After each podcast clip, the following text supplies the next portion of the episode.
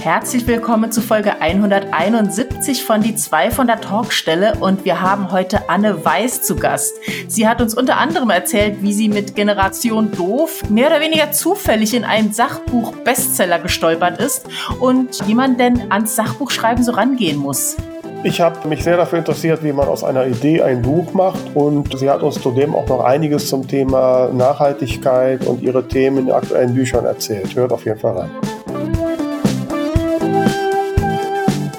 Die zwei von der Talkstelle.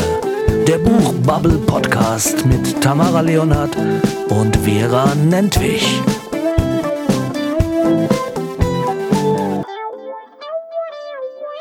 Ja, hallo ihr da draußen, liebe Hörerinnen und Hörer. Hier sind die zwei von der Talkstelle mit Folge 171 und mein Name ist wie immer Vera Nentwich und am anderen Ende mit schon einem vollständiger werdenden Büro im Rücken, äh, wie liebe Tamara Leonard. Hallo Tamara. Hallöchen. Ja, das ein oder andere Möbelstück fehlt noch, aber so langsam wird's hier. Ja, wenn man deine Posts verfolgt hier, mein lieber Mann, du kaufst ja eine neue E-Gitarre, sehe ich ja da auch im Anschnitt, ein Headset und dann habe ich einen Post von dir gesehen mit jeder Menge Tourtermine quasi. Also bin schwer beeindruckt.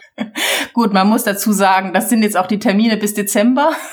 ja, so ist das. Ne? Aber ich hoffe, da kommt noch einiges dazu. Ich muss jetzt so einen äh, Booking-Flyer für meine Bookerin ähm, oh entwerfen. Hört sich mach gut an, ne? mach mich mal weiter fertig hier.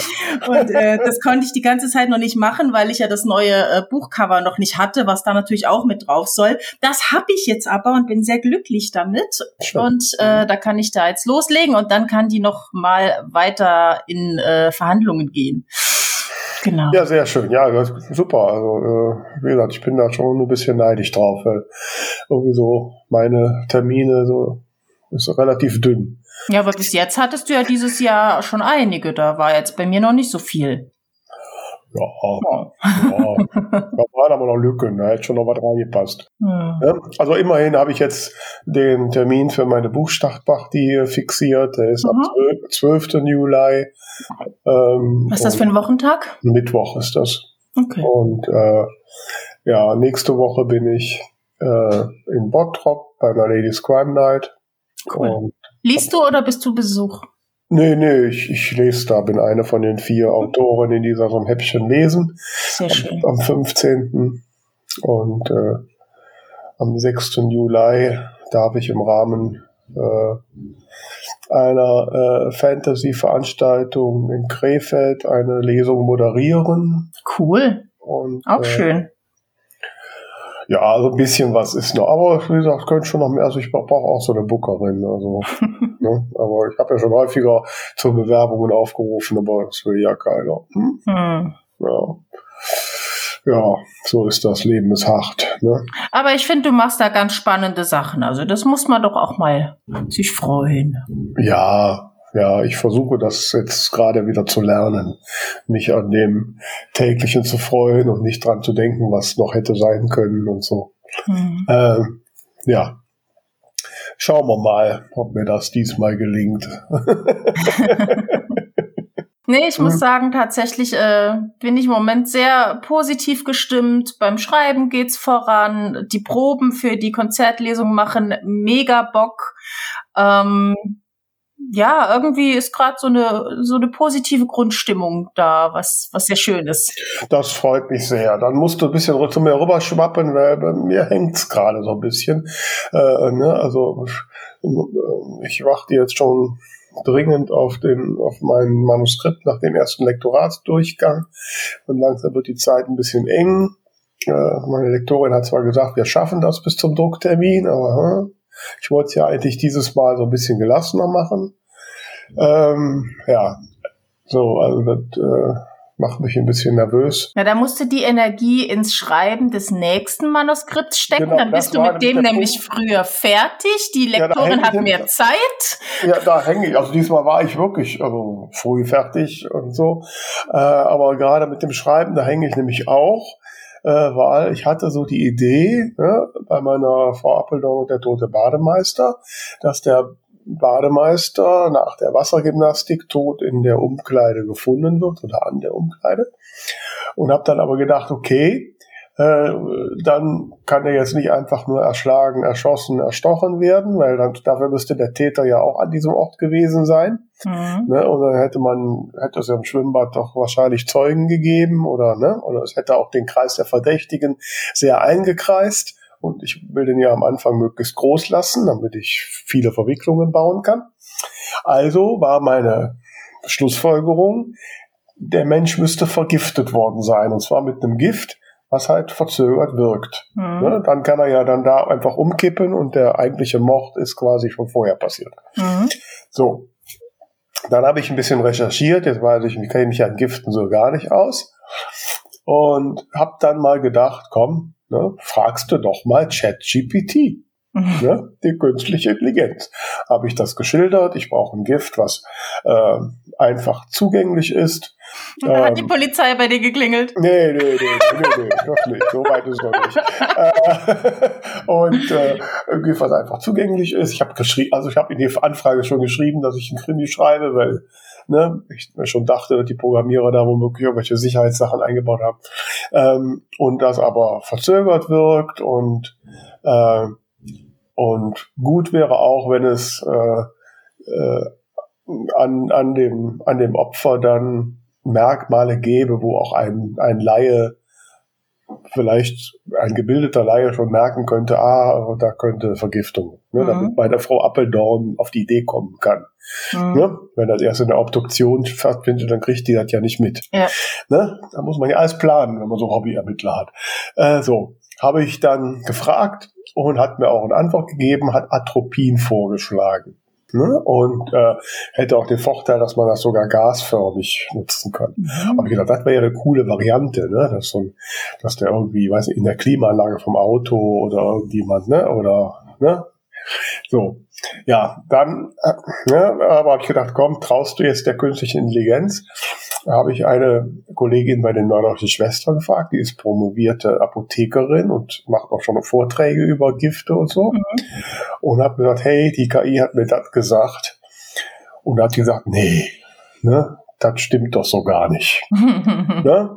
So, nimm besser äh, das Gift der Lorcheln, das ist Giro, hast du nicht gesehen. Mhm. Ja, super. Jetzt stehe ich natürlich da, ne? Weiß ich nicht, rechts noch links. Und äh, so, da war ich gestern bei der Apotheke und musste da eh was abholen. Dann habe ich die gefragt. Ähm, ja, die waren da aber nicht, meinten aber Atropin wäre auch nicht so leicht zugänglich. Ne? Das Gift von den Lorcheln, das wüssten sie nicht so genau. Äh, eine Apothekerin meinte, ja, dann wäre doch Schwermetalle super. Ne? Ähm, so. Mhm.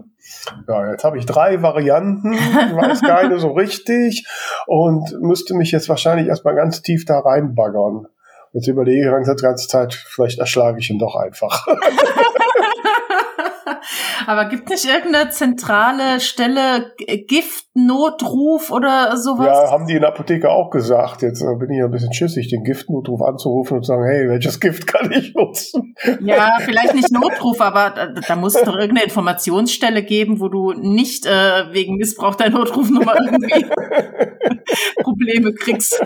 Ja, ja, aber äh, ne, das ist ja, das hindert, das hindert mich jetzt. Ich kann jetzt nicht direkt weiterschreiben. Ich muss jetzt erstmal forschen, weil das ist ja was Grundlegendes. Ne? Mhm. Also, ich meine, so einfache örtliche Gegebenheiten, da kann man drüber wegschreiben und die kann man im Nachgang noch ändern, wenn es denn mhm. sein muss. Oder man schaltet das so frei, dass das irgendwie auch passt. Aber bei diesen grundlegenden Dingen, ne, so geht das nicht. So, ach, und das ist irgendwie, sehe ich gerade riesengroße Hürde und komme nicht drüber. Ach, einfach googeln, wo du anrufen kannst, anrufen, Sache erledigt. Chaka. Ja, gut. ich versuche das ja.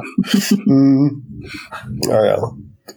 Aber dafür war ich gestern, äh, äh, war ich zu Gast beim literarischen Saloon. Die Folge mhm. kommt nächste Woche.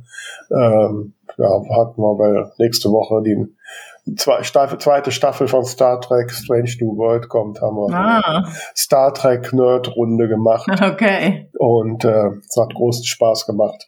Wobei ich dumpf backe mal wieder. Ne? Da rede ich eine anderthalb Stunden über Star Trek und vergesse natürlich Werbung für mein erstes Buch zu machen, wo da ein Star Trek-Fan das Opfer ist. Oh nein. Ah, ich wieder, ne? So kann das nichts werden mit dem Ruhm und Reichtum. Ja, ei, ei, ei. nee. Ja, also merkst ich könnte so ein bisschen deine Motivationsvibes durchaus gebrauchen heute. Hm? Ich gebe mir Mühe. Mhm. Ja, dann heute war ich dann im Büro. Ich musste ja wegen dem Self-Publish-Verband irre früh aufstehen und im Büro sein. Und, äh, Liebe Leute, der Termin war um neun. ja, man muss ja im Büro sein, schon gefrühstückt haben. Naja, und äh, da hat mir dann meine direkte Bürokollegin auch offenbart, dass sie da uns verlässt, dass sie quasi hm. in Ruhestand geht. Ja, so was mag ich ja gar nicht. Ich mag ja, ja nicht, wenn die Leute gehen. Ja, äh, ja. so, also, ja, ja. Ich brauche jetzt echt Stimmungsaufheller. Na, ich glaube, wir haben gleich tolle Stimmung mit unserem Gast. Mit der macht es doch Spaß, sich zu unterhalten. Und ähm, vielleicht hat sie ja auch ein Sachbuch geschrieben über Gifte. Man weiß es nicht. Ja, wir werden mal nachfragen. Wir haben heute nämlich eine Koryphäe im Bereich Sachbuchschreiben bei uns, um mal so ein bisschen Name- und Fame-Dropping zu machen. Ihr Buch Generation Doof, das sie zusammen mit Stefan Bonner geschrieben hat, war zwei Jahre auf der Spiegel-Bestsellerliste. Mit Carola Rakete, ähm, der Kapitänin, hat sie ein Buch zusammengeschrieben, Handel statt Hoffen. Und Literaturkritiker Helmut Karasek hat sogar über ihr Buch sich geäußert in der Sendung Johannes B. Kerner und zwar sehr, sehr positiv positiv. Das heißt, jetzt erfahren wir wirklich mal, wie man gute Sachbücher schreibt und damit erfolgreich ist. Wir freuen uns total, dass sie hier ist, Anne Weiß. Und ich freue mich erstmal. Vielen Dank für die Einladung. Ja, also ich, ich muss ja gestehen, äh, liebe Anne, ich freue mich auch sehr und äh, habe ja ein bisschen so über dich gelesen. Und ich habe mir dann so eine Frage gestellt, äh, das Buch Generation Doof, mit dem du ja quasi so richtig populär geworden bist, war ja durchaus auch umstritten. Und ähm, wie, wie ist das, wenn man so, ein, so eine Idee zu so einem Buch hat? Sagt man einfach, ich, äh, ich mache das jetzt mal und guck, was passiert? Oder woher nimmt man so die Sicherheit, mal so ein, so ein Thema rauszupushen? Wie, hat da, wie ist das bei dir gekommen? Ja, das ist ähm, so eine Geschichte für sich. Also zum einen ist es ja so, Bücher, die man vor ein paar Jahren mal geschrieben hat, die würde man heute vielleicht ganz anders schreiben. Ne? Deswegen ist auch ähm, das, was ich heute zu dem Thema denke, hat sich so ein bisschen geändert. Auf jeden Fall war das damals ein Buch, was die, den Nerv der Zeit getroffen hat. Ähm, ich denke, das ist wahrscheinlich, ähm, äh, da gibt es keinen Zweifel drüber, denn sonst hätte es sich nicht so gut verkauft. Das ist auch immer ein Zufallstreffer. Ne? Also viele erwarten ja, dass man vielleicht bei einem großen Verlagshaus ähm, das veröffentlicht, so wie wir damals bei Basta Lübbe, und ähm, dann müsste das auf jeden Fall ein Hit werden. Aber das hängt nicht immer von der Ankündigung ab, ähm, schon mal gar nicht davon, äh, wie vorher die Verkaufsaussichten oder das, was man sich so drunter vorstellt, sind, ne? die Hoffnung, die man hat für so ein Buchprojekt. Ähm, das Ganze ist geboren gewesen aus einer Idee, die Stefan Bonner und ich zusammen in unserem einem kleinen Verlagsbüro hatten. Wir haben damals bei Lübbe gearbeitet ähm, und hatten immer die Vorstellung, ach, man könnte ja auch mal was schreiben, aber vorwiegend waren wir beide Sachbuchlektoren. Und ähm, wir haben dann jeden Morgen uns, weil wir uns gut verstanden haben, immer schon ähm, lustige Geschichten erzählt, was wir eben auf der Straße erlebt hatten. Damals war gerade so die große Zeit, als Leute anfingen, ne, da gab es dann Handys, irgendwie sich mit den Handys auf der Straße zu unterhalten und sozusagen den öffentlichen Raum nicht zu beachten bei den privaten Geschichten, die sie da erzählt haben. Ähm, dann gab es diese ganzen Nachmittagstalkshows, die ja nun doch auch oft sehr banal waren, äh, wo aber irgendwie jeder hin wollte. Und ähm, ja, also so, so eine Reihe von Dingen, die uns aufgefallen eingefallen sind, die irgendwie sehr ähm, ja, zeitgemäß waren. Und ähm, wir haben uns das immer so erzählt und haben dann irgendwann gedacht, na ja, der Florian Illis, der hat doch damals dieses Buch ähm, Generation Golf geschrieben. Eigentlich müsste man, wenn man ein Buch heute schreibt über die jetzige Generation, das Generation Doof nennen. Und dann war der Titel geboren. Zufällig stand gerade unsere Programmleiterin im Büro und meinte, ach, wollt ihr das selber schreiben oder sollen wir da einen Journalisten dran setzen? Das ist eine lustige Idee. Und ähm, der Kollege, bevor ich noch irgendwas sagen konnte, hatte der Kollege schon gesagt, das wollen wir selber schreiben. Und da stand ich mit meiner Buchidee irgendwie und äh, ja, genau. Also es war nicht ganz unerfolgreich, wie gesagt, aber es ist eben die Frage, sozusagen, ob man mit einer Sachbuchidee ähm, den Leuten gefallen will oder ob man Diskussionsstoffe anbietet. Ne? Also es gibt sehr unterschiedliche Herangehensweisen an Sachbuchideen. Das kann ich so als Sachbuchlektorin auch sagen.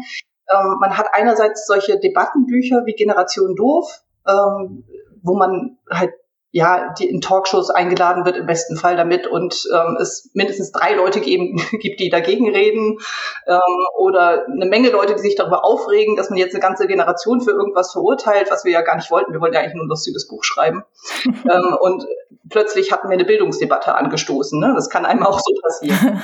ähm, und man hat natürlich diese Bücher, die mehr oder weniger lieblich sind, ne? also die, die ein Glücksversprechen machen im Sachbuch, die ähm, mir zeigen, wie ich mit dem Leben besser umgehe und solche Sachen. Das ähm, geht natürlich in eine andere Richtung. Das heißt, die Bandbreite vom Sachbuch ist einfach ähm, wahnsinnig groß und jetzt zu sagen, das und jenes ist ein Erfolgsrezept, ist auch immer schwierig. Ne? Es hängt davon ab, wie viel Konkurrenztitel gibt es, wie viele andere Ideen sind auf dem Markt. Ist meine Idee so einzigartig, dass die jetzt so heraussticht, dass die gegen die anderen, ich glaube zuletzt waren es 70.000 Neuerscheinungen im Markt bestehen bleibt. Mhm. Ähm, und dass Leute die auch finden, wenn sie in die Buchhandlung gehen oder online sind, das ist immer die Frage. Ne? Das ist, äh, kann man meiner, meiner Ansicht nach nicht beeinflussen. Ich frage mich ja immer, also ich meine, es gibt durchaus auch Dinge, wo ich so meine Meinung zu habe. Ähm, so, aber mich hinzusetzen und sagen, okay, ich schreibe jetzt ein, ein Buch, wo ich halt meine Meinung ausführe, vielleicht mit dem Bestreben, das hier und da auch was zu fundieren. Äh, und ich schicke das hinaus in die Welt. Ich meine, da gehört ja schon ein gewisses Selbstvertrauen dazu. ähm, so, was gibt dir dieses Selbstvertrauen und andersrum, wo siehst du, was sind so die, die, die Kennzeichen oder Warnzeichen, wo ich denken müsste, wo ich vielleicht denken sollte, lass es besser? Ich versuche mal das zu beantworten. Das ist gar nicht so einfach. Das ist eine sehr gute Frage. Was gibt einem das Selbstvertrauen? Also ich hatte ja eben schon gesagt, es hat mich ein bisschen überfallen, diese erste Buchidee. da mhm. war mir der Kollege sehr selbstvertrauensvoll ähm, und auch in, das hat das Vertrauen in mich gesetzt. Irgendwie letztlich auch immer, finde ich, es gibt halt Leute, die sagen, ich, äh, ich möchte mit meiner Meinung die Welt beeinflussen oder ich habe ein gewisses Sendungsbewusstsein und ähm, möchte, dass meine Idee der Welt vorgestellt wird. Das tut man ja letztlich immer, wenn man ein Buch schreibt, ne? egal ob mhm. das ein Roman ist oder ein Sachbuch, hat man immer irgendwie das Gefühl, ich habe hier was zu erzählen und ähm, das soll raus in die Welt und es sollen Leute auch damit in Interaktion gehen, denn das, darum geht's letztlich. Mhm. Ähm, Jetzt ist natürlich dadurch, dass ich lange als Lektorin gearbeitet habe, ein bisschen mehr vielleicht als bei anderen Leuten, die jetzt gerade erst anfangen, in dem Beruf zu arbeiten, hatte ich ein gewisses Gespür dafür, weil ich ja gesehen habe, wie haben sich bestimmte Titel im Markt verkauft, welche Ideen ähm, sind gut angekommen oder was habe ich irgendwie ähm, selber gerne gelesen und das war dann auch noch erfolgreich und die und die Ideen kann ich mir daraus ähm, sozusagen ableiten im indirekten Sinne. Genau, und ähm, das stärkt natürlich auch so eine Idee. Also ähm, wenn man jetzt selber was schreiben möchte und ähm, das Gefühl hat, das könnte eine gute Idee sein, dann habe ich ein paar Kriterien, anhand derer ich das ablesen kann. Ne? Erfolgreiche Vergleichstitel, ähm, eine gewisse Präsenz des Themas im Markt, also ähm, dass ich das äh, nicht nur im Buchmarkt sehe, sondern vorwiegend bei gerade bei so Trendthemen natürlich auch äh, Sachen, die im Moment gerade in der Presse sind, ähm, von denen ich gerade lese, die ich auf der Straße viel sehe, die ich ne, in anderen Ländern wahrnehme. Das kann auch gut sein. Ne, wenn ich weiß zum Beispiel, auf der New York Times Bestsellerliste ist im Moment gerade dieses und jenes Buch ähm, und das hat, keine Ahnung, das Thema Spiritualität oder das Thema ähm, äh, Entfaltung oder das Thema, ähm, ach was weiß ich, irgendein politisches ähm, Thema, was ich der Wahl, genau, also was einen gerade interessiert, ähm, dann könnte es ja sein, dass sich das in gewisser Weise auch auf dem deutschen Buchmarkt ähm, gut entwickeln würde, wenn ich das hier mache. Ne? Also das heißt, wir alle stehen ja, habe ich mal gehört, äh, auf den Schultern von Riesen. Das heißt, alles, was man sich so als Vorbild äh, nehmen kann, ähm, das sollte man sich auch suchen. Also ein bisschen dieses Gespür dafür, was ist im Moment gerade unterwegs, das ist ein guter Indikator dafür, wenn ich so ein Zeit Gefühl habe. Ne? Was ist im Moment gerade Trend? Was ist im Moment gerade irgendwie das Thema, was gerade aufkommt? So was, was wahrscheinlich in einem Jahr, weil wir alle kennen ja so die langen Zeiten, die es dauert, um ein Buch auf den Markt zu bringen. Also Self-Publishing bestimmt nicht ganz so krass wie bei Verlagen. Ähm, ne, da kann man vielleicht ein bisschen besser auch auf den Markt reagieren. Das ist ja ein positiver Faktor. Ähm, aber im Buchmarkt dauert es rund ein Jahr, bis das vom Vertrag bis zum fertigen Buch kommt. Und äh, von daher muss man natürlich immer so ein bisschen in die Zukunft spinksen können. ist nicht so ganz einfach. Mhm. Ja, das wollte ich nämlich auch gerade ansprechen. Also ähm, ob es jetzt ein Trendthema ist oder eben ähm, auch was Politisches. Du bist ja auch sehr engagiert in Bereichen, die einfach auch viel mit dem Jetzt zu tun haben. Also zum Beispiel Klima, da sprechen wir ja bestimmt nachher auch noch drüber, ähm, was du da alles machst. Ähm, da musst du ja nicht nur beim Schreiben schauen, wie die Entwicklungen sind, sondern wenn das Buch mal draußen ist und irgendwas verändert sich, ähm, das hat ja auch direkt Auswirkungen darauf, wie dein Buch gesehen wird. Was macht das denn mit dir?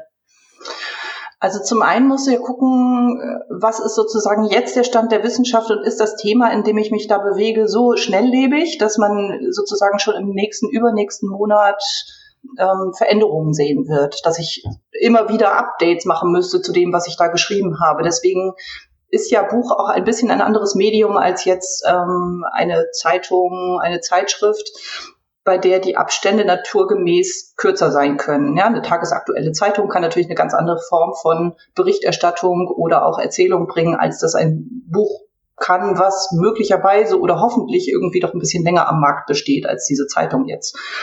Ähm, und das macht es einerseits, also es erfordert, finde ich, eine andere Schreibe, also auch eine andere Ausrichtung, ähm, sich sozusagen eher auf die größeren Zusammenhänge zu beziehen mit diesen Trends, also was das zum Beispiel für Auswirkungen hat, als dass man tagesaktuell schreiben möchte. Es muss dann auch nicht zum Beispiel, das hatte ich beim letzten Buch gerade, da geht es ums Wohnen, es müssen nicht die aktuellen Entwicklungen über den Wohnenmarkt unbedingt so eins zu eins abgebildet werden.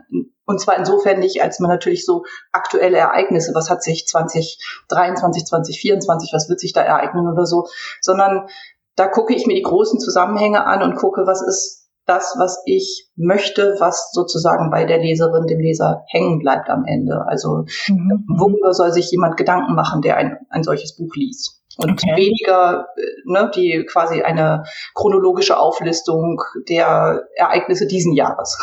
Mhm. mhm. Wo ich mich aber frage, also ich habe so in meinem Freundeskreis äh, diverseste äh, Freundinnen und Bekannte, die alle in irgendeiner Form als Beraterinnen, Coach und so weiter tätig sind. Und äh, da ich ja nun schon seit ein paar Jährchen Bücher schreibe, fragen die mich immer, ach, sie würden gerne über ihr Thema mal ein Buch schreiben. Ich bin aber ein bisschen hin und her gerissen, weil ich immer irgendwie denke, naja gut, irgendwie hat es das schon hundertmal gegeben, ist irgendwie alles nicht neu. Ähm, aber der nächste Schritt ist ja, wenn ich denn jetzt so meine, ich hätte das Rückgrat meiner, meine Meinung oder meine Einstellung kundzutun, wie, wie, wie mache ich denn daraus ein Buch? Also ich wäre da in zehn Seiten fertig. Ne? ähm, ähm, Ne, also das, du meinst jetzt sozusagen, dass du zu eine, eine Meinung zu einem bestimmten Thema hast. Aber dazu gehört ja, also es gibt ja unterschiedliche Sachbücher. Fangen wir mhm. mal ganz von vorne an. du könntest, könntest natürlich, wenn du jetzt einfach so einen Meinungstext schreiben möchtest und du setzt relativ viel voraus bei deinen LeserInnen, ähm, dann könntest du ja sowas schreiben wie Empört euch von Stefan Essel, so ein bisschen so ein Essay darüber, wie du ne, in abgeschlossener Form. Das ist dann natürlich auch nicht so lang. Das, ich glaube, das hat 60 Seiten, das Buch. Und das ist auch noch aufgebläht, weil große Buchstaben, viele Zeilenabstände und so. genau, also das wäre mal eine Sorte von so einem Buch, was einen Meinungsbeitrag oder auch einen Beitrag als, ähm, als Essay leistet, der zum Nachdenken auffordert. Also ne, du guckst dir das Ziel an, was willst du eigentlich bei deinen LeserInnen damit erreichen ähm, und guckst, vielleicht auch so ein bisschen, ähm, dass du eine neuwertige oder neuartige Idee übermittelst. Also es muss ja schon ein einzigartiger Gedanke mhm. sein, wenn ich darüber ein Buch schreiben möchte, ne? Weil sozusagen eine, vielleicht eine einzige Meinung ähm, über einen separaten Gegenstand eignet sich dann doch besser für einen Kommentar in Social Media oder so, um das mhm. quasi klar zu machen, ne? oder ein eigenes Posting.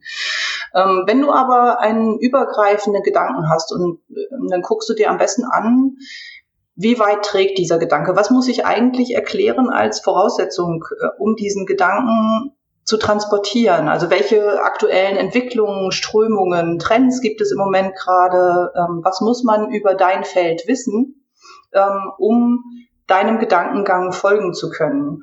Mhm. Und relativ schnell, finde ich, kommt man dann eigentlich auch an die, äh, diese Frage, trägt das eigentlich für ein gesamtes Buch? Oder was, ne, manchmal kommt man sogar an die Frage, ähm, muss ich darüber nicht 300 Seiten schreiben anstatt 60, um wirklich mhm. erklären zu können, was ich meine? Es muss dir ja schon ein Anliegen sein, wenn du überhaupt überlegst, eine Meinung kundzutun. Also es muss dir sozusagen ein, ein tiefes Anliegen sein, äh, mit dem du auch etwas bewegen möchtest, nämlich eine Veränderung irgendeiner Art bei deinen LeserInnen. Und Mm, es hilft immer, finde ich, wenn man sich schon im Exposé Gedanken dazu macht, wie sieht meine Zielgruppe aus, wen möchte ich damit erreichen und was ist dieses kurze Thema, also dieses, ähm, dieses diese, diesen Teaser nenne ich das immer in dem Exposé, ähm, dass der quasi einmal kurz darstellt, worum geht's dir und dann stellst du ja, wenn du Worte dafür finden musst, in zwei, drei Sätzen schon relativ schnell fest, ähm, ist das etwas, was eher ein gewöhnlicher Gedanke ist? Habe ich einen neuwertigen Gedanken da drin? Wenn ja, wie groß ist dieser Anteil? Was muss ich den Menschen erklären, die dieses Exposé schon lesen? Ich weiß jetzt nicht genau, wie es für Menschen im Self-Publishing ist. Die schreiben kein Exposé, die fangen genau. einfach an. genau, ist, genau da, damit möchte ich mal aufräumen. Das ist ganz wichtig. Das Exposé ist ja, das ist eine Verkaufsunterlage. Deswegen hatte ich das schon vermutet, was du jetzt sagst, Vera. Aber ähm, ein Exposé oder ein Treatment zu schreiben, macht es für mich als Autorin immer noch mal viel klarer, was ist das eigentlich, mhm. ähm, wo will ich hin mit dem Stoff, wie viele Seiten erfordert das, welche Aspekte sind in dem Thema drin und ich benutze Exposés auch als eine ähm, wandelbare Arbeitsunterlage. Das ja. heißt, ich nehme mir mal das Exposé, was ich anfangs, wo ich die Idee einmal so äh, hingeschrieben habe, so dass sie einfach einmal in diesem ähm, Papier steht. Und dann gucke ich mir an, was kann ich daraus erweitern? Welche Anteile braucht das noch? Ich mache manchmal sowieso Clusterdiagramme, ich druck's mir aus und dann schreibe ich irgendwie wie in so einem Cluster einfach drumherum, was mhm. fällt mir noch zu dem Thema ein? Oder ich nehme es in meinen Computer und teile das, was ich quasi als langen Inhalt geschrieben habe, schon für das Buch, teile das auf in Kapitelstrukturen und erweitere diese Kapitelstrukturen. Das heißt, es ist eine wachsende Unterlage und das äh, ist für mich sozusagen auch eine Möglichkeit, den Faden nicht zu verlieren. Ja. Mhm. Wie ist das? Dein, dein, ich glaube, dein letztes Buch war das Mein Leben in drei Kisten. Ist das das letzte? Ja, ne? Ähm, und ähm, so, wenn du jetzt die Idee hast, ich mache jetzt ein Buch darüber, äh, dass ich halt äh, meinen Krempel rauswerfe und wenig zum Glück brauche. Äh, wie bist du denn da zu den Inhalten gekommen? Wie, wie kommst du von so einer Grundidee zu den äh, ja, zu den Kapiteln, dass dann nachher ein Buch mit ein paar Seiten raus wird. Ja. Ähm, also mein Leben in drei Kisten war insofern ein Sonderfall, als es das erste Buch war, was ich alleine geschrieben habe. Ich habe danach noch einen Ratgeber geschrieben, zusammen mit einer Kollegin über ähm, das Weltretter-ABC, also ein Nachhaltigkeits-ABC, mhm. ähm, in dem man einfach mal erfährt, was man durch welche nachhaltigeren Gegenstände ersetzen kann. Ähm, und mein Leben in drei Kisten ist ein Buch, das sich wie fast alle meine Bücher inzwischen, ne, man macht das eine Weile und ähm, man hat man so eine Anfangsidee und dann macht man lange, lange nichts und dann äh, entwickelt sich plötzlich aus dem vorherigen Buch die Idee für das nächste. Und bei Mein Leben in drei Kisten war das so, dass wir, ähm, der Kollege und ich, mit dem ich auch Generation Doof geschrieben hatte, wir hatten die Idee, ein Buch zu schreiben darüber, was mit unserer Welt nicht stimmt und sind schnell darauf gekommen, dass das Thema, was alles beeinflusst und auch viele Probleme verschärft, eben ähm, die Klimakrise ist. Mhm. Und aus diesem Buch heraus ist für mich ein Lebensstil entstanden. Ich habe mich ja mit den Studien beschäftigt für dieses Buch, die aktuell ähm, eine Rolle spielen. Ich habe mich mit den IPCC-Berichten der letzten Jahre beschäftigt. Ich habe mit WissenschaftlerInnen gesprochen ähm, und all das hat für mich es immer klarer gemacht, dass sich an unserem Lebensstil, diesem äh, Lebensstil des globalen Nordens mit den vielen Annehmlichkeiten, die wir haben und den emissionsreichen ähm, Output, den viele von unseren Beschäftigungen haben, etwas dringend ändern muss. Und ich fange meistens mit Änderungen bei mir selber gerne an und habe dann eben angefangen, meinen eigenen Lebensstil zu verschlanken. Und das habe ich meiner Lektorin erzählt und die hat gesagt, Mensch, da musst du mal ein Buch drüber schreiben. So. Was also, soll eine Lektorin auch sagen? genau. Und ich glaube, also ich meine, es gibt diese zwei unterschiedlichen Herangehensweisen an Buchprojekte. Ja, es gibt die eine Möglichkeit, ähm, ein Buch quasi am Reißbrett zu entwerfen, weil ich ein Thema irgendwie mal spannend fand in irgendeinem Zusammenhang und ja, mir überlegt habe, dazu müsste man mal irgendwas schreiben. Und ich bin aber selber nicht so sehr befreundet mit diesem Thema oder ich bin selber irgendwie halt jemand, der jetzt bisher mit so einem Thema nichts zu tun hatte. Ja, es kann sein. Ne? Ich würde vielleicht über eine bestimmte Art von Baum schreiben, die bei mir vom Fenster steht, weil ich die so schön finde und da würde sich vielleicht sogar ein 300 Seiten Roman draus ergeben. Weiß man nicht, wenn ich mir die Baum so angucke, ob das mhm. trägt für die lange Strecke, aber egal. Genau, also und ich müsste mich aber erstmal in diesen Baum einarbeiten und ich hätte jetzt erstmal noch nicht so eine richtig emotionale Bindung zu diesem Baum, außer dass er mir Schatten spendet und ähm, ich den irgendwie wichtig finde, dass er vor meinem Fenster steht, ja.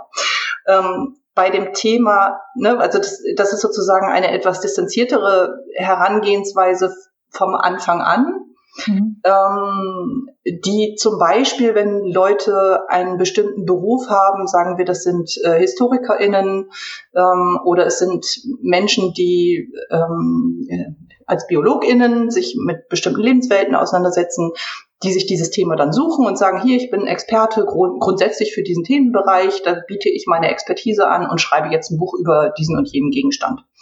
Ähm, das ist die eine Herangehensweise. Die andere Herangehensweise, das ist jetzt eher so diese, ähm, diese Sache, die, sagen wir, ähm, ja, bei, bei, äh, bei meinem Buch jetzt eine Rolle spielt. Es kommt aus mir selber heraus, dieses Thema. Es wäre mhm. eine, ne, es wäre irgendwie eine äh, Möglichkeit, über das zu schreiben, was mich persönlich bewegt in dem Moment. Und deswegen hat sich mir das so sehr auf der einen Seite sehr schwierig aus der Feder gerungen, weil es einen ja persönlich betrifft. Es ist immer schwierig, über sich selber zu schreiben. Und auf der anderen Seite dann war es relativ einfach dann wiederum, weil ich musste ja nicht so viel recherchieren dafür, weil das ist ja meine eigene Lebensgeschichte. Ne? Die kenne ich ja mhm. selbst am besten. Ja. ja. aber jetzt, jetzt gerade mit so einem Buch, ähm, wo du ja dann auch ein, ja, ich sag mal, eine Lebensweise äh, propagierst, ähm, wie ist das denn dann, wenn dir da der kalte Wind der Kritik entgegenbläst. äh, wie, äh, wie, wie gehst du damit um? Hm. Das war bei Generation Doof, weil das ja so ein Debattenthema mhm. Sehr viel stärker als bei Büchern wie Wir Kassettenkinder, was ja so ein nostalgisches äh, Wohlfühlbuch über die 80er Jahre ist. Und auch ganz anders als bei Mein Leben in drei Kisten, wo ich sehr viele persönliche Zuschriften bekommen habe von Menschen, die sich selber da sehr drin wiederfinden, ne? die mir mhm. von sich erzählt haben, weil ich ja auch äh, in dem Buch sehr viel von mir erzähle, hatten die das Gefühl, die kennen mich irgendwie und, ähm, und hatten auch den, das Bedürfnis, mir selber ihre Sichtweise darzulegen. Ich habe eigentlich keinen einzigen bösen Brief bekommen zu dem, okay. zu dem äh, drei Kistenbuch und auch nicht zu dem äh, Kassettenkinderbuch. Das waren tatsächlich Themen, die äh, haben Leute eher angesprochen, als dass mhm. sie sich darüber geärgert haben. Ähm, bei Generation Doof und auch bei einem Buch, was der Kollege und ich über Religion geschrieben haben, da haben wir sehr böse Zuschriften bekommen, okay. kann man sich ja vorstellen. Mhm. und bei Generation Doof habe ich mir das noch sehr zu Herzen genommen. Ne? Ich habe jede Amazon-Kritik und jedes, was ich so an ach, in der Presse gelesen habe darüber. Es gab so eine ganz böse Rezension in der FAZ darüber, ähm, die gesagt hat, das wäre banal und es wäre irgendwie ähm, nicht lesenswert und ob das überhaupt als Sachbuch veröffentlicht werden dürfte, wäre schon mal gar nicht klar irgendwie. Ne? Da dachte ich, ja gut, kann man jetzt abstrahieren, ist FAZ, die haben sowieso eine andere Meinung als ich, aber das, hat, das hat mich schon getroffen. Mhm. Ne? Das kann man ja auch so zugeben. Aber du wurdest wenigstens in der FAZ besprochen. Wir werden da gar nicht besprochen, ja. So, ne? Um mal was Positives zu sagen. Ich kann, aber, dir, aber, äh, ich kann dir aber nicht sagen, wie man in die FAZ Selbst als Buchautor. Das war ein One-and-Only-Vergnügen.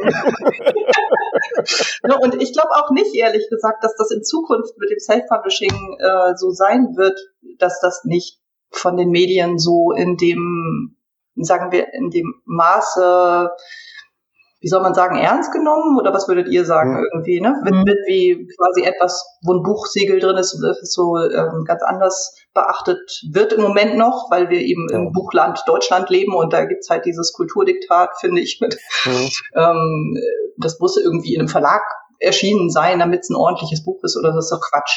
Also das ist mal eine von diesen von diesen Mythen, mit denen man aufräumen kann, dass da ob dann Verlagssiegel draufsteht oder nicht, nicht unbedingt was darüber sagt, was für eine Qualität das hat. Also mhm. absolut, also da können wir nur beipflichten. Aber ich habe mal eine Zeit lang, also eine, eine Freundin von mir, die ähm, Telefonmarketing macht, hatte mir mal angeboten, ein paar Redaktionen anzurufen, auf mein Buch hinzuweisen. Und da kam teilweise wirklich die Aussage, dass die Bücher nur aus fünf, sechs großen Verlagen nehmen und der Rest ist unten durch. Ne? Mhm. Ähm, was natürlich für eine, eine Presselandschaft nun auch nicht gerade spricht, ne? dass keine Meinungsvielfalt ist. Ähm, das ist ja so eine Frage der Sichtbarkeit natürlich. Mhm. Ne? Also mhm. ähm, da denke ich, wird sich vermutlich im Buchmarkt auch noch eine Menge tun. Zum einen deswegen, weil ja die Verlage als solche sehr oft, finde ich in letzter Zeit, auch nur noch auf ihre großen Titel setzen. Ähm, das heißt, so die Midlist oder die, ähm, die Titel darunter sogar fallen dann irgendwie mhm. auch vom Marketing Raster raus. Mhm. Ähm, und das andere ist mal, glaube ich, dass äh, ich denke, die Sichtbarkeit von Self-PublisherInnen ähm, sich positiv verändern wird in Zukunft. Also ja. ähm, ich glaube tatsächlich nicht so sicher daran, dass, äh, dass die Buchlandschaft so bleibt, wie die im Moment gerade ist. Nein, da bin ich ganz ja. sicher. Das, da hat sich ja schon viel getan, jetzt wenn man die letzten zehn Jahre äh, zurückblickt und äh, und jetzt gerade in Richtung klassischen Buchhandel ist ja gerade sehr viel in Bewegung. Ja, ich glaube auch, dass äh, gerade im Sachbuchbereich ähm, hat man natürlich die Möglichkeit, auch Nischenthemen die vielleicht nicht so viele Leute betreffen, aber diejenigen, die es betrifft, äh, für die ist es vielleicht ganz wichtig, dass da mal ein Buch ähm, dazu rauskommt. Da ist es natürlich einfacher zu sagen, ich mache das jetzt einfach, als dann äh, als Verlag, dass irgendwie, dass sich das rechnet. Ja, vermutlich das. Und zum anderen denke ich auch, dass die ähm, dass Menschen, die bereits eine große Followerinnenschaft haben, auch nicht mehr so notwendigerweise auf die Werbung des Buchverlags angewiesen sind. Also Wenn es überhaupt welche gibt. Mhm. ja, eben, genau. Also äh, das, ja klar, ich denke nur so, klar, ne, wenn du einen Buchtitel für viel Geld eingekauft hast im Verlag, dann ist eigentlich so die Faustregel, du musst nochmal das gleiche an Marketingkosten draufsetzen. ähm, sodass für Buchtitel, die teuer eingekauft werden, natürlich auch Marketing gemacht wird mhm. nach wie vor. Mhm. Aber ich denke, dass also so was ich so beobachte in den letzten Jahren ist eben, dass ähm, die Verlage erst langsam lernen, wie das geht mit FollowerInnenschaften ähm, und auch erst langsam lernen, wie das geht mit Online-Geschichten umzugehen. Also mhm. von daher denke ich, da sind Menschen, die sich seit Jahren online tummeln und die eben äh, viel Social Media machen und sich viel irgendwie in bestimmten ähm, Gruppen herumtreiben, äh, wahrscheinlich im Vorteil sind sogar. Ne? Das, äh, und ja, ich finde außerdem, ähm, dass sich dieses ähm, das Self-Publishing, wie wir das seit einigen Jahren in Deutschland haben, vor allen Dingen dadurch auszeichnet, dass sich das extrem professionalisiert hat. Mhm. Also dadurch, dass es sozusagen, es gibt so eine Art Wachsen, Lernen aus der, aus dem Zweig selber heraus und das finde ich so toll daran, ja. Also, dass, dass sich gegenseitig bestärkt wird, gegenseitig Netzwerke gebildet werden, um zu wissen, wie mache ich das denn eigentlich, ne? Also, ähm, da ist sehr viel Wissen vorhanden inzwischen schon und ähm, das ist auf einem guten Weg, finde ich. Aber das Stichwort Marketing ist natürlich, glaube ich, auch im Bereich Sachbuch ganz spannend, weil man da vielleicht auch ganz anders rangehen kann. Wenn ich jetzt irgendwie ein bestimmtes Thema bearbeite, da gibt es da vielleicht irgendwelche Stellen, ähm, sei, es, sei es jetzt politische Stellen oder ähm, äh, dienstleistende Unternehmen, mit denen man da irgendwie kooperieren kann. Und ich erinnere mich, ich hatte ja vor ein, zwei Jahren, weiß ich nicht mehr genau, habe ich ja mit dir und mit dem lieben Svenjot Olsen zusammen ein Interview gemacht für den Self-Publisher ähm, zu Writers for Future, wo ihr ja die Initiatoren seid. Und da hattest du auch schon ganz tolle Ideen gehabt, wie man eben kreatives Marketing für sein Buch machen kann, was zum einen sich eben hervorhebt von dem klassischen und dann auch noch klimafreundlich ist. Ähm, was machst du denn da so zu deinen diversen Themen und Titeln? Also ich habe, äh, ich habe, ich glaube, wir haben damals darüber gesprochen, dass man zum Beispiel, wenn man jetzt ein für seine LeserInnen etwas machen möchte, dass man dann darauf achtet, dass es Gegenstände sind, die ähm, als Werbegegenstände irgendwie nachhaltig sind. Also zum Beispiel eine Postkarte, die man einpflanzen kann mit dem eigenen äh, Buchlogo vorne drauf, aber auch einfach Gegenstände, die ähm, umweltfreundliche Farben verwenden oder die einfach ähm, klimafreundliches Output haben. Ne? Also ähm, egal was das ist, es muss ja auch immer zum Thema passen, gerade im Sachbuch. Mhm. Bei dem jetzigen ähm, Sachbuch habe ich mir vorgenommen, zum ersten Mal in Richtung Podcast zu gehen. oh. ähm, ich weiß nicht genau, ob das, also ich habe jetzt den Nachhaltigkeitsaspekt davon noch nicht so richtig beachtet, muss ich gestehen. Ich glaube, da würde ich mich am ehesten einfach in dem Bereich gebrauchte Materialien umgucken. Ne? Was gibt es schon an Mikrofon, anstatt mir neues zu kaufen oder irgendwas ähnliches. Das ist so die Art von Nachhaltigkeit, die ich sowieso habe. Ne? Nicht zu viel und ähm, wenn dann Gegenstände, die bereits gebraucht worden sind äh, und keine neuen Gegenstände. Ähm, ich selbst was bei dem Marketing ähm, hatte ich zuletzt mit der Kollegin dieses Buch geschrieben, äh, Weltretter ABC. Das hatte ich ja eben schon erzählt. Und ähm, da hatten wir eine Postkarte, die von der Umweltdruckerei gedruckt worden war ähm, und ähm, hatten ein paar Samentütchen zum Einpflanzen und solche Sachen. Also das war eher so Marketing, was zu dem Buch selber passte. Ja. Aber tatsächlich bin ich weniger als jemand, der vielleicht ähm, sich als Self-Publisherin überlegt, was mache ich rund um mein Buch an ähm, Goodies oder an irgendwelchen Sachen, mhm. gehe ich eher in diesen Bereich, was kann ich anbieten? Also wie mhm. so ne Podcast äh, ist jetzt eine Sache, die man hören kann, Blogartikel oder ähm, ja, genau. Also mhm. guck dann eher, dass ich irgendwie halt noch ein bisschen was an Zusatzcontent liefere oder so. Ja, ich erinnere mich, du hattest da irgendwie ein Beispiel gebracht, äh, wenn man jetzt einen historischen Roman zum Beispiel geschrieben hat, ob es dann, wenn man vielleicht ein, äh, ein Restaurant findet, das äh, irgendwie so eine so eine mittelalterliche Ausrichtung hat oder so, mit denen zu kooperieren, anstatt einfach nur Streuartikel ähm, in die Welt zu schicken. das fand ich sehr interessant und ich glaube, da kann man ja eben viel machen, wenn ich jetzt als Sachbuchthema was weiß ich, ähm, irgendwelche, irgendeine Stadt habe, dass ich dann mit der Stadt kooperiere oder sowas? Ich würde sowieso sagen, dass man sehr viel vor Ort machen kann, was schön ist. Ne? Also, dass man äh, in seiner eigenen Stadt was machen kann. Da findet man ja meistens, denke ich, auch am ehesten Buchhandlungen, die mit einem kooperieren, weil man die, den Inhaber, die Inhaberin persönlich kennt. Ähm, oder man hat vielleicht sogar schon Kontakte zu so einem Restaurant. Das war übrigens ähm, interessant, was ich für so für Ideen habe. ich, äh, ich vergesse solche Sachen. genau, also ähm, das ist, finde ich, immer wertvoll zu gucken, was kann ich in meinem nächsten Umfeld tun. Das ist auch am klimafreundlichsten natürlich, weil ich nirgendwo hinreisen muss. Ne? Aber mhm. es regt natürlich auch am ehesten die Presse an vor Ort, wenn ich sagen kann, hier, das ist ein ähm, was hatte ich gesagt, mittelalterliches Restaurant vor Ort.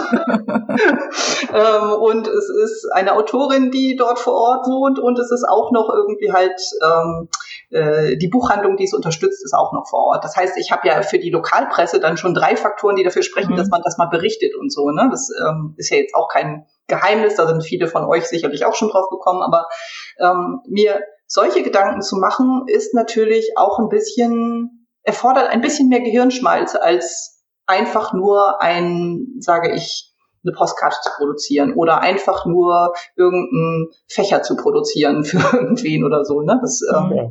Also das kann ich nur so unterstreichen. Also ich mache das ja schon seit vielen Jahren und habe ja gerade schon äh, vorhin gesagt, dass ich meine kommende Buchstartparty in der hiesigen Buchhandlung mache, ist jetzt auch schon Tradition und Presse berichtet immer. Äh, ich muss gestehen, dass ich die Werbewirkung von diversen Streuartikeln sowieso für eher gering halte. Oh. Äh, es ist eher ein bisschen was für die Autorin oder Autorinnen Seele, dass man irgendwem was in die Hand drücken kann, wenn man ihn trifft, wobei ich da immer noch die Leseprobenheftchen bevorzuge, ähm, die über vom Buchhandel auch gerne genommen werden. Äh, ne? Kleiner Seitenhinweis, eine Vorlage dazu gibt's auf meinem Blog. so, ähm, jetzt hast du schon ja äh, dich ja durchaus begeistert vom Self-Publishing geäußert. Ich habe jetzt nicht deine ganze Buchliste durchgestöbert. Hast du denn schon mal Self-Publishing gemacht? Ähm, nicht in der Weise wie ein Self-Publishing-Buch rauszubringen tatsächlich. Ähm, aber ich finde, jede Art von Blogartikeln ist ja letztlich auch eine Art von Self-Publishing, weil das kommt ja nirgendwo anders raus als auf meinem Blog ähm, tatsächlich und ähm, dort kann man es dann lesen. Ähm, das ist ähnlich in Geschichtenform. Ich habe auch tatsächlich mit dem Kollegen, mit dem ich diese Bücher zunächst geschrieben hatte, ähm, überlegt, wir haben die Buchrechte von einem dieser Bücher zurückbekommen vom mhm. Verlag ähm, und überlegen, ob wir das nicht mal als ähm, Self-Publishing rausbringen, sozusagen im Nachhinein, im Nachklapp zu diesem Buch. Mhm. Ist natürlich ein bisschen was glaube ich, dass so ein bisschen gemogelt ist vielleicht, weil es ist ja bereits ein Verlagsbuch gewesen und ähm, wenn man jetzt unsere anderen Verlagsbücher bei einem, einer großen Buchplattform findet irgendwie, dann wird man das vermutlich auch finden. Das heißt, so richtig der Überraschungseffekt wird es vermutlich nicht, selbst wenn wir das jetzt machen würden. Aber wäre vielleicht ein guter Einstieg in das Thema, ne? Und du weißt ja, wen du fragen kannst. Also ja, da helfen wir dann. Ich komme dann auf jeden Fall direkt zu euch, genau. Mach das, mach das auf jeden Fall. Jetzt ähm, hast du dich ja, wie du gerade schon gesagt hast, beschäftigt sehr mit dem Thema Nachhaltigkeit, Klima, auch was so deinen letzten Buchtitel angeht. Ähm, in, ich muss jetzt ein bisschen aufpassen, was ich sage, nicht einen Shitstorm auslöse. Ähm, aber mir ist natürlich sehr wohl bewusst, dass, äh, dass ähm, wir da auf eine Klimakrise zusteuern. Ähm, und ähm, ich, ich muss ringe gerade um Worte. Wenn ich das richtig, ich das jetzt richtig sage. Ähm, ist so der Fokus darauf, ich sage es mal ein bisschen provokant, der Fokus darauf, auf all die Dinge, wo du dich ja letztlich auch einschränkst, macht er das Leben nicht extrem kompliziert? Ah, du meinst jetzt in Hinsicht auf diese Minimalismus-Geschichte? Also Minimalismus und ständig gucken, ja, ich kann das nicht machen, weil da müsste ich jetzt zehn Kilometer Auto fahren. Ähm, ähm, das kommt mir alles so einschränkend vor. Ja, viele Menschen reden davon Verzicht. Ne? Das ist äh, mhm. ein Wort, was ich gar nicht so gut finde in dem Zusammenhang. Denn wenn man einmal anfängt, sich wirklich mit dem Thema zu beschäftigen und sich auch überlegt, wie möchte ich denn eigentlich leben? Ähm, dann wird man relativ schnell dazu kommen, zu sagen, ich will ja gar nicht sozusagen eine Welt, die voller Abgase ist, die irgendwie halt mich so viel Stress kostet, weil sie so voller Lärm ist. Ähm, ganz viele Leute, das hat man vor allen Dingen während der Pandemie gemerkt, finde ich, ähm, da war dieser Überdruss mit den vielen Gegenständen da. Es gab ganz viel Anregung zum Ausmisten in dieser Zeit. Ne? Ähm, das heißt, viele Menschen merken ja bereits, dass, dass dass dieses Leben im Überfluss, dieses ähm, zu viel von Dingen um sich herum zu haben, dass sie das eher belastet, als dass es ihnen etwas bringt. Mhm. Und von dem Gedanken komme ich eigentlich eher her. Und wenn jetzt jemand sagt, na ja, ich kann mir mein Leben nicht ohne die jährliche Thailandreise ähm, vorstellen und natürlich muss ich da irgendwie mit dem Flieger hinkommen. Ähm, mein Ansatz ist eher ein anderer. Ich frage mich, was habe ich eigentlich alles in meiner näheren Umgebung noch nicht gesehen, was ich gerne sehen möchte? Was ist alles mit dem Zug zu erreichen? Und da fallen mir auf Anhieb so viele Sachen ein, ähm, dass ich überhaupt gar nicht in die Verlegenheit komme, mich also mir das anzutun, mich in so einen Flieger zu setzen, weil, was ich sowieso nicht mag. Ähm, ich äh, weiß so viel mehr und bessere Orte irgendwie halt, an denen ich mich lieber aufhalte. Ne, und mhm. die muss ich erstmal alle abreißen, bevor ich mhm. vielleicht wieder in den Flieger steigen würde und so. Ne? Also mhm. von daher, das ist kein Verzicht. Das ist genauso wie mit dem veganen Essen. Ne? Weil viele Leute denken, ah, ich kann auf gar nicht auf, ähm, auf Käse verzichten oder ich kann auf gar keinen Fall auf Fleisch verzichten und so. Aber mir ging das ganz anders ähm, ich hätte früher gesagt, ich kann niemals auf Camembert verzichten. Das war so mein täglich Brot sozusagen. ähm, genau, und äh, seitdem ich mich damit beschäftigt habe und das für mich festgestellt habe, dass ich mich so ernähren und auch kleiden möchte, ähm, wie das eben ähm, im Veganismus so der Fall ist, ähm, habe ich so viel mehr Rezepte und andere Möglichkeiten entdeckt, mich besser, gesünder ne, zu ernähren, schmackhafter auch. Ne? Ich habe kochen gelernt. ich musste ja nicht mehr einfach nur das Brot mit dem Camembert in den Ofen schieben, sondern ich habe dann wirklich tatsächlich mich eher damit beschäftigt. Und ähm, mein Leben hat es bereichert. Ob es das bei jemand anderem auch tut, das weiß ich nicht. Aber mhm. ich kann nur Tipps und Anregungen geben, mhm. wie es besser geht. Und ich denke mir, ich möchte eine bessere Welt. Und mhm. das ist das, was mich antreibt und motiviert. Ich denke, da sind wir uns einig. Bessere Welt wollen wir alle. Ähm, ist denn dann ein Projekt von dir, was ich von dem, was ich mit Interesse gelesen habe, ist dann äh, die Klimabuchmesse. Ja. So, klingt erstmal super. Ich muss aber gestehen, dass ich so richtig keine richtige Vorstellung davon habe, was das jetzt genau ist. Genau, äh, das erkläre ich total gerne, weil das ist ja noch eins meiner richtige Frage gestellt. Perfekt, endlich kann ich drüber reden. Juhu. genau. Ähm, also die Klimabuchmesse ist vor drei Jahren ungefähr entstanden und das war eine Idee, die zunächst mal die Parents for Future Leipzig hatten. Es bietet sich ja an, ne, weil Leipziger Buchmesse und dann irgendwie halt ähm, eine Leipziger Gruppe und Leipzig fürs Klima, das ist so eine andere Gruppe, die dort vor Ort ist. Und mit einigen Personen von den Parents for Future Leipzig sind wir insofern in Kontakt, als die auch in den Writers for Future sind. Und dann hat sich das bei uns so äh, in die Writers for Future Gruppe mit eingebracht irgendwie. Ne? Und dann haben wir beschlossen, dass wir uns da gerne mit einbringen möchten, mit all unseren Kontakten und auch mit zeitlichen Ressourcen eben diese Klimabuchmesse zu organisieren. Und ähm, ganz einfach gesagt, ähm, obwohl es eigentlich kompliziert ist, sowas auf die Beine zu stellen, die Klimabuchmesse ist eine, ein Lesefestival innerhalb von Leipzig liest und der Leipziger Buchmesse. Und die hat jetzt in diesem Jahr zum dritten Mal stattgefunden und wir hatten sehr prominente AutorInnen mit dabei. Es war Maya Lunde dabei beim Eröffnungsabend. Eckhard von Hirschhausen war nicht nur Schirmherr, sondern der hat eben auch dort die Eröffnungsveranstaltung moderiert und ähm, zahlreiche andere AutorInnen, die eben aus dem Sachbuch, aus dem Kinder- und Jugendbuch und auch aus der Belletristik ähm, Beiträge dazu liefern, äh, sind dort vorgestellt worden, in Diskussionsrunden gewesen und haben das Thema weiter vorangetrieben auf der Leipziger Buchmesse. Verstehe ich das dann so, dass das dann halt Autoren, Autorinnen sind, die Geschichten, Bücher rund um das Thema Klima geschrieben haben oder so. Also käme ich jetzt mit meinem heiteren Krimi da nicht hin, außer ich morde irgendwie klimaschonend. Oder das darfst du mir gerne mal erklären. ja, ich überlege. Aber nicht mit Gift.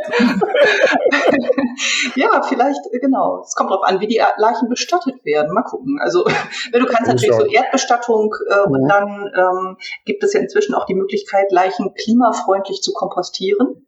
Mhm. Ähm, da würde ich an deiner Stelle mal drüber nachdenken. Das wäre durchaus eine Möglichkeit, noch einen wertvollen Beitrag zu liefern. Vielleicht auch mit einem recycelten Baseballschläger erschlagen. Ah, aus. Jetzt kommen wir in Fahrt. Ja, also den man nachher einpflanzen kann und da sind ganz die Spuren vorweg. Also ich, ja, das war mal überlegen. Ah, ja, stimmt. Also sehr gut. Ich merke schon, da sprudelt die Idee. Das würde ich an deiner Stelle mal verfolgen und dann sprechen wir uns nächstes Jahr wieder. Genau. Was war nochmal die Frage?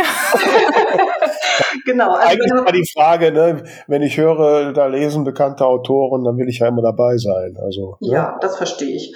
Genau. Das verstehe ich total. Das ist auch mein Anliegen.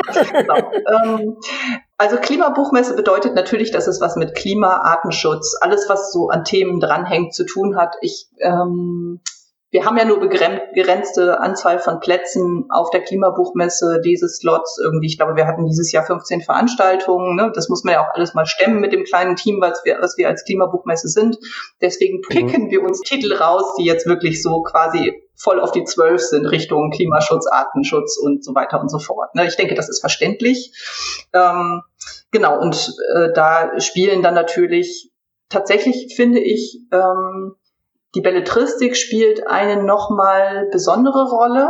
Also ne, du könntest jetzt ja tatsächlich jetzt ernsthaft, ähm, mhm. könntest du dir überlegen, einen Roman zu schreiben, der äh, sich damit beschäftigt und der das vielleicht nicht in den Fokus, aber der sozusagen vor dem Setting der mhm. äh, Klimakrise spielt. Mhm. Kann ich dir nur ans Herz legen, denn das wird uns ja irgendwann früher oder später alle auch hier in europäischen Breitengraden ereilen. Von daher ähm, ist das sicherlich sinnvoll. Und ähm, die Belletristik da ist noch einiges zu tun, finde ich, an äh, Romanen. Ich würde mir wünschen, dass es da mehr Romane gibt, die sich mit dem Thema beschäftigen. Wir haben tatsächlich immer so einen leichten sagen wir, Unterhang von Sachen, die, ähm, die aus der Belletristik kommen. Es sind meistens mehr Sachbücher, die sich damit beschäftigen, mhm. weil einfach der Sachbuchmarkt natürlich auf diese ganzen Sachen ausgerichtet ist. Also mhm. ne, da gibt's, da mhm. tummeln sich die Förster und die Biologinnen und die, ich weiß nicht was, äh, KlimaforscherInnen äh, die sich einfach sehr lange schon mit dem Thema auseinandersetzt, äh, verschiedene Journalisten, die eben auch damit zu tun haben. Also ähm, das ist der quasi Go-to-Place für Leute, die äh, den Klimawandel im Blick haben. Aber mhm. ähm, und das gilt auch fürs Kinderbuch, weil im Kinderbuch machen sich sehr viele AutorInnen Gedanken darüber, ähm, wie kann ich das Kindern so beibringen und wie kann ich sie auf eine Welt vorbereiten, in der sie wahrscheinlich eben mit diesem oder sehr wahrscheinlich mit äh, dem Klimawandel in der einen oder anderen Weise zu tun haben werden. Ne? Wie, wie kann ich denen jetzt schon beibringen, wie wichtig es ist, sich um unsere Welt zu sorgen und zu kümmern. Also mhm. deswegen ist das eben in vielen Kinderbüchern jetzt bereits Thema und äh, den AutorInnen da ein sehr wichtiges Anliegen. Und das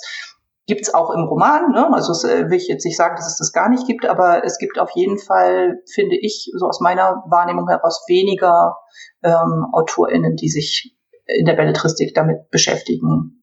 Ja, ja, ich überlege gerade schon, ob ich meine Frau Appeldorn zur Klimakleberin mache, aber ähm, wir, wir schauen mal. Also das ist äh, auf jeden Fall mal eine Variante, wo man auch ja in so eine Geschichte auch einen, einen aktuellen Bezug reinbringen kann. Ja, weißt du, die ähm, im Grunde genommen ähm, machen aus meiner Sicht viele AutorInnen, die sich in dem Feld einbringen wollen, so ein bisschen, ich will nicht sagen den Fehler, aber so diese, diesen, die haben den Gedanken, ich muss jetzt die Klimakrise ins Zentrum meiner Überlegungen stellen. Und wie soll ich das in einem Roman machen, ohne dass ich gleich so als die ähm, keine Öko-Fetischistin äh, gelte irgendwie. Ne? Das will ich meinen LeserInnen nicht zumuten, dass dann sozusagen das im Zentrum steht und die, Roman ist ja auch sehr oft immer eigentlich ein kleiner Eskapismus. Also da will ich mal ein paar Stunden abschalten, möchte irgendwie halt mal mich auf die schönen Dinge konzentrieren. Wenn mhm, da gleich schon genau. wieder irgendwie halt von äh, die Welt wird den Bach runtergehen, die Rede ist, dann ist halt wenig Freude im Karton. So, aber grundsätzlich glaube ich, dass Literatur sich ja mit dem Leben beschäftigt. Also mhm. gute Literatur tut das immer. Das heißt, ähm, selbst wenn man das nicht in den Fokus stellt, kann man ja Gedanken mitgeben. Also man kann das gr grundsätzlich für sich so als Background akzeptieren. Mhm. Ähm, und vor diesem Hintergrund des, ich möchte, dass das nicht so hart kommt, wie es im Moment gerade durch die verschiedenen IPCC-Berichte vorhergesagt wird, ähm, zum Beispiel mal einfließen lassen, wie deine Heldin, Frau Appeldorn, habe ich gehört, mhm. mhm. genau, äh, wie äh, die sich im Alltag verhält. Und mhm, zwar, genau. ähm, ne, also eben dann einen kleinen also Weg. Sie fährt schon ein E-Auto, ne, wenn ich das schon mal sagen darf. Ne? Ja. die darf sich aber auch Gedanken darüber machen, finde ich, so als äh, würde sie für mich als Heldin interessant machen, wenn sie sich Gedanken macht, inwieweit ist denn jetzt das E-Auto eigentlich klimafreundlich, weil natürlich, da gibt's ja auch eine Diskussion. Das mhm. musst du nicht bis ins Einzelne ausführen, aber ja, ja, das kann, könnte ja mal so ein Gedanke von dir sein. Oder dass ja. eben zum Beispiel, wenn man jetzt einen romantischen Roman schreibt, nicht unbedingt äh, die Helden zum mit dem äh, Privatjet nach Paris äh, mhm. dort ein Steak essen fahren lässt, sondern dass man äh, das vielleicht ein Picknick im Park lässt, sein lässt äh, mit leckeren ähm, Gemüsestäbchen, die in Hummus getunkt oder was weiß ich irgendwie. Ne? Kann man sich okay, da, uh, da hört es bei mir ein bisschen auf, aber okay. Wieso, magst du keinen Hummus? ja, nicht wirklich. Also, die jetzt Aber da habe ich tatsächlich neulich gedacht, ähm, wenn ich jetzt nicht irgendwas vergessen habe, habe ich in keinem meiner Romane bis jetzt einen Vegetarier oder Vegetarierin, obwohl ich selbst seit 18 Jahren vegetarisch lebe. Es ist mhm. völlig absurd, aber man, dann ist man doch wieder so in den Stereotypen, ne? Ja, ja, ist auch manchmal einfacher, ja. Äh, was ich ja noch hin, äh, worauf ich noch hinweisen möchte, liebe Hörerinnen und Hörer, die Anne gibt uns auch gerne wieder einen Tipp, den wir in unser Buchbubble Bulletin packen. Die aktuelle Ausgabe hast du ja, wenn du abonniert hast, seit ein paar Tagen im Postfach. Ansonsten noch schnell abonnieren und wie gesagt, in der nächsten Ausgabe gibt's dann den Tipp von Anne Weiß, ich gehe mal davon aus, zum Thema Nachhaltigkeit und Schreiben. Ja, zum Wir Beispiel ein gutes Hummusrezept. Für dich, liebe Vera. Okay, da machen wir aber hart zu arbeiten. ähm, ähm, apropos harte Arbeit, äh, ähm, am Ende äh, gibt es immer noch die drei Knaller. Frage. Ach, du hast noch eine andere Frage. Ja, ja gut. Ich wollte das Ende einläuten, aber Tamara hat noch eine Frage. Ich würde jetzt, äh, bevor wir zum Ende kommen, ganz gern noch kurz einmal den Bogen zurück zum Sachbuchschreiben schlagen, was mir nämlich als Frage noch unter den Nägeln brennt. Ähm, ist, es gibt ja inzwischen sehr, sehr unterschiedliche Formen von Sachbuch. Also ähm, jetzt immer öfter habe ich gesehen, eben so romanartige Sachbücher, wo ähm, dann das Wissen mit untergebracht wird. Ähm, da gibt's ja eben sehr ja, fast schon wissenschaftliche Sachbücher, äh, Ratgeber, dann unterhaltsame Sachbücher. Wie kann man denn, wenn man jetzt so eine Grundidee hat, am besten entscheiden, wie einfach so der, der formale Aufbau und, und die Herangehensweise am sinnvollsten ist? Ja, am besten so in drei Sätzen, oder? Die Antwort. Ja. ähm, also ich glaube, dass die meisten Leute, die ein Thema haben, schon irgendwie eine Vorstellung haben, wo sie damit hinwollen. So wie du sagst, es gibt ja zum Beispiel Ratgeber ähm, und es gibt auch ähm, Bücher, die erzählend im Sachbuch das Thema rüberbringen. Und ähm, daneben irgendwie echt noch eine ganze Bandbreite, wirklich vom Geschenkbuch bis hin zum Fachbuch irgendwie. Ne? Also du hast jede Menge unterschiedliche Ausgabearten für solche ähm, Ideen. Und ähm, trotzdem denke ich, man kann, man schwankt wahrscheinlich dann zwischen zwei oder drei Ideen, wie man das aufbereiten kann, dieses mhm. Thema. Ne? Also ob man das als lexikalisches, ähm, als lexikalischen Ratgeber meinetwegen auf den Markt bringt oder ob man lieber einen Ratgeber in ja irgendwie fließendem Text schreibt. Mhm. Ähm, ich glaube, dass es gut ist, sich zu über, sich da nochmal genau die Zielgruppe zu überlegen. Also mhm sind die Zielgruppe für dieses Thema, ne, das hängt ja wirklich immer vom Thema ab, ähm, sind das eher Leute, die das mal zwischendurch als lexikalischen Eintrag ähm, auf dem Klo lesen wollen? Oder sind das eher Leute, die ähm, äh, eintauchen möchten in die Erzählung? Und dann hängt es natürlich auch davon ab, wie schwergängig das Thema zum Beispiel ist. Das kann auch ein Argument sein. Also zu sagen, ich beschäftige mich mit etwas wie der Wohnkrise oder der Klimakrise, so wie ich das jetzt die letzten Male getan habe. Da kann es sehr helfen, sich genau nicht so zu verhalten, wie man das im Normalfall tun würde, nämlich ernsthaft ähm, äh, quasi einen Besinnungsaufsatz darüber zu schreiben oder ganz klare sachliche Fakten zu nehmen, sondern eben genau nicht diese Herangehensweise zu wählen, sondern die Menschen mit dem Gefühl und dem Herzen für das Thema zu interessieren. Mhm. Und dafür nehme ich natürlich diese Ich-Erzählung, die ich da ähm, mache. Aber ich glaube, dass es wirklich auch immer davon abhängt, was bin ich für ein Mensch. Ja, also wenn ich jetzt jemand bin, ähm, der gerne von sich erzählt, ähm, dann ist das natürlich, liegt mir das näher, da eine Ich-Erzählung draus zu machen, als wenn ich jemand bin, der den halt tatsächlich selber diese klaren Fakten interessieren. Mhm. Ich finde, das merkt man dem Buch mit Carola Rakete tatsächlich sehr an. Da ist zwar ihre eigene Geschichte mit drin und man hat das Gefühl, man lernt sie dann auch so ein bisschen kennen tatsächlich. ist sie aber ein Mensch, die sich ungern ins Rampenlicht stellt. Mhm. Und ähm, deswegen kann das kein Besinnungsaufsatz über sich selbst werden. ja, also mhm. ich glaube, alles andere wäre total unnatürlich, weil ähm, da, da geht es ums Thema, da geht sie um diese die die Idee, die sie hat ähm, zur Welt und äh, das kann man von einer Person, die sich in großartiger Weise für unsere Welt einsetzt, auch nicht denke ich mal, erwarten oder sagen wir, ähm, das ist jetzt auch nicht für Sie die richtige Herangehensweise, dann irgendetwas hochemotionales über sich selber zu schreiben, um das zu transportieren. Ja. Das wäre irgendwie, würde es nicht passen. Ne? Mhm. So.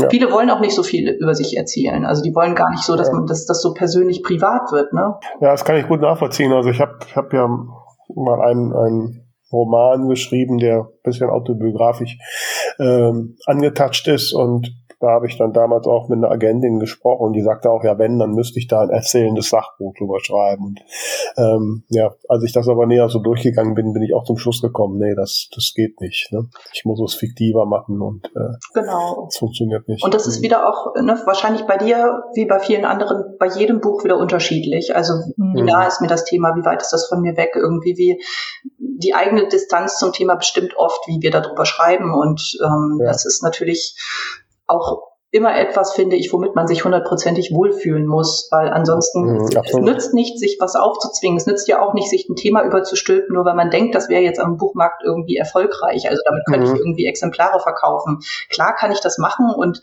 es gibt sicherlich bekannte Beispiele, bei denen das funktioniert hat, aber ich, ich persönlich für mich finde immer, ähm, ich möchte nicht über etwas schreiben und mich so lange mit etwas beschäftigen, was mir nicht total nah ist, was ich nicht wirklich fühle, so. Wobei du bist arbeitest auch als Ghostwriterin, muss das dann nicht manchmal? Mm, da muss das Thema aber zu mir passen. Also mhm. natürlich ist es nicht so, dass ich mich, ich könnte mich jetzt zum Beispiel wahrscheinlich weniger mit einem Diätratgeber einer äh, bekannten Schauspielerin äh, mhm. identifizieren. Also ich muss mhm. Teil von diesem Thema irgendwie in mir spüren, damit ich das hm. machen möchte. Und ich finde auch, also ich habe irgendwie für mich den Anspruch, dass ich dabei auch noch was lerne, mit so einer Person zusammenzuarbeiten. Hm. Also äh, ich nehme da immer sehr viel für mich selber mit.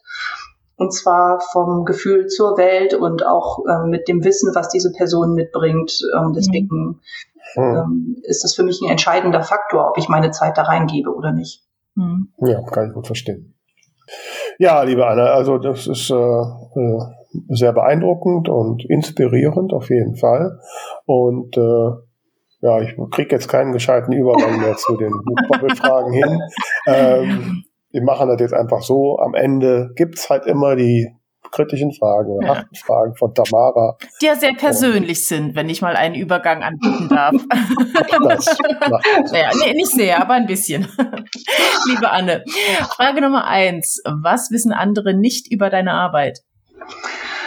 Also ich glaube, wie viel davon überarbeiten ist, ne? wie viele Seiten ich wegwerfen muss, ähm, bis das rauskommt, was ich am Ende dann irgendwann mal dem Verlag schicke. Ähm, ich glaube, bei diesem Buch habe ich 300 Seiten zu viel geschrieben. Einfach deswegen, weil ich so viel ich hatte so viel Input, ja, ich habe viel recherchiert und ähm, habe viel erlebt während der Recherche zu diesem Buch. Es sind ein Selbstexperimente, Buch übers Wohnen. Das heißt, ich habe an den unterschiedlichen Orten auch gewohnt.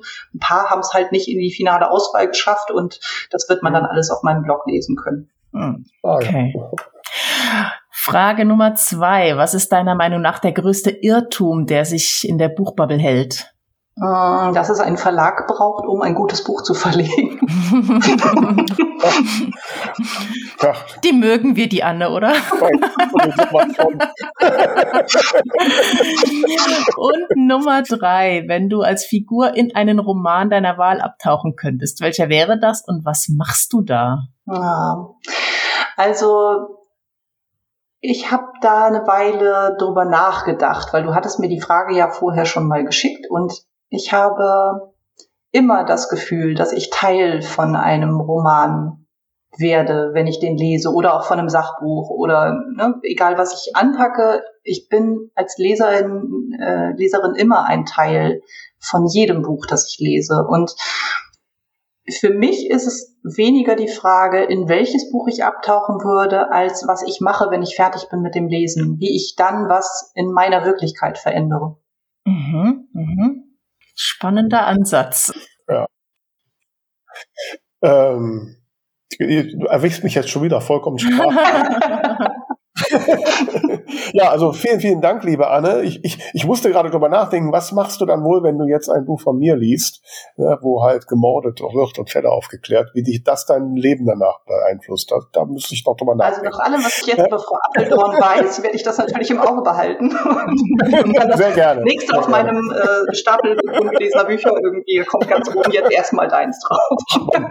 jetzt erröte ich zum Schluss auch noch zart. Ähm, ja, vielen, vielen Dank dafür. Äh, vielen Dank, dass du die Zeit genommen hast für das äh, inspirierende Gespräch. Äh, wir haben sehr viele Einblicke bekommen. Äh, ich hoffe, ihr da draußen auch. Äh, denkt, wie gesagt, dran, uns weiter zu empfehlen und schickt uns auch gerne eure Wünsche, Ideen, wen ihr gerne mal als Gast bei uns hättet.